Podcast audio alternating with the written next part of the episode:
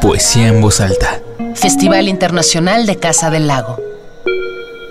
Retrospectiva 2005-2015.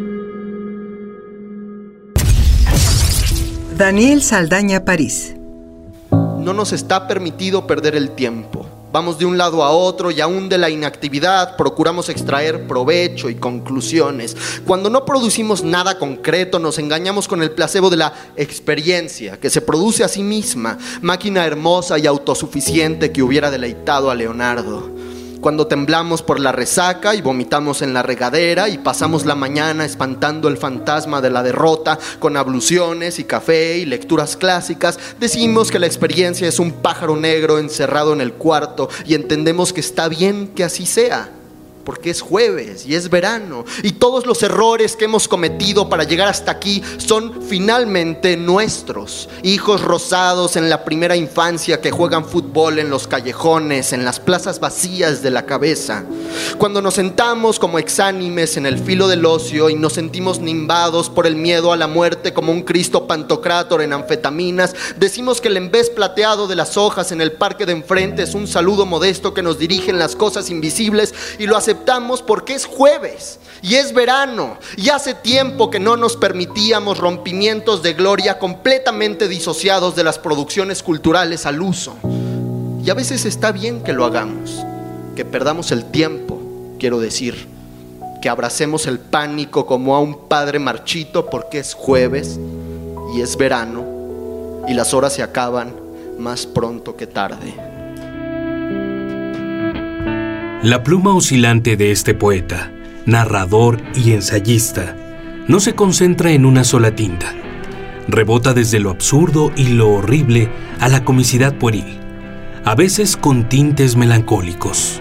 Su constante formación lo ha llevado a ser miembro del programa Jóvenes Creadores de 2006 a 2007, de la Fundación para las Letras Mexicanas de 2007 y de las Residencias Artísticas del FONCA en 2012.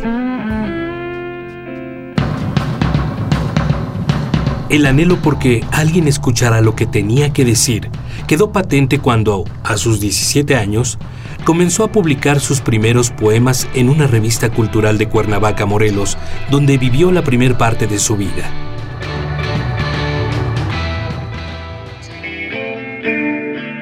La primera persona tiene la secreta convicción de que las hormas para zapatos son en realidad complejos aparatos de tortura tiene, como Constanza, una arraigada fascinación por los autómatas, aunque no es ni remotamente un erudito. Su concepción de la prosa es más bien burda, red que sirve para atrapar a las mariposas del sentido. Al regresar a México sus publicaciones rondaban por varias revistas y antologías de poesía y narrativa, pero su creatividad no ocupó nada más en su pluma. El mismo anhelo lo hizo saltar el Atlántico para estudiar filosofía en la Universidad Complutense de Madrid, donde residió por cuatro años. Esperase a alguien del norte, las atracciones no me detendrían aquí. ¿Me permite usted le pregunte a quién espera? Una joven que probablemente llegará en el vapor que viene. Una señorita bueno está, yo que le creía casado. Claro está que lo soy. La joven es mi parienta. La joven es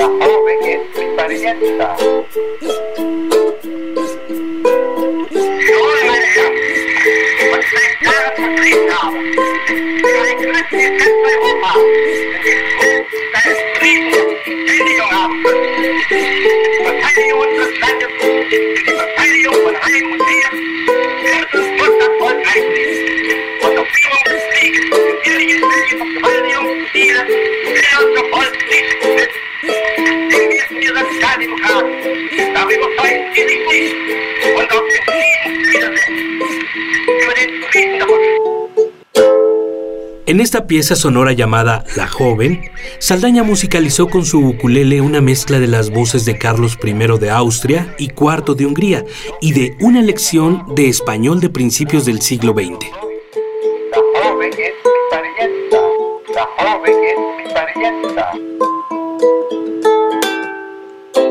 Daniel Saldaña París.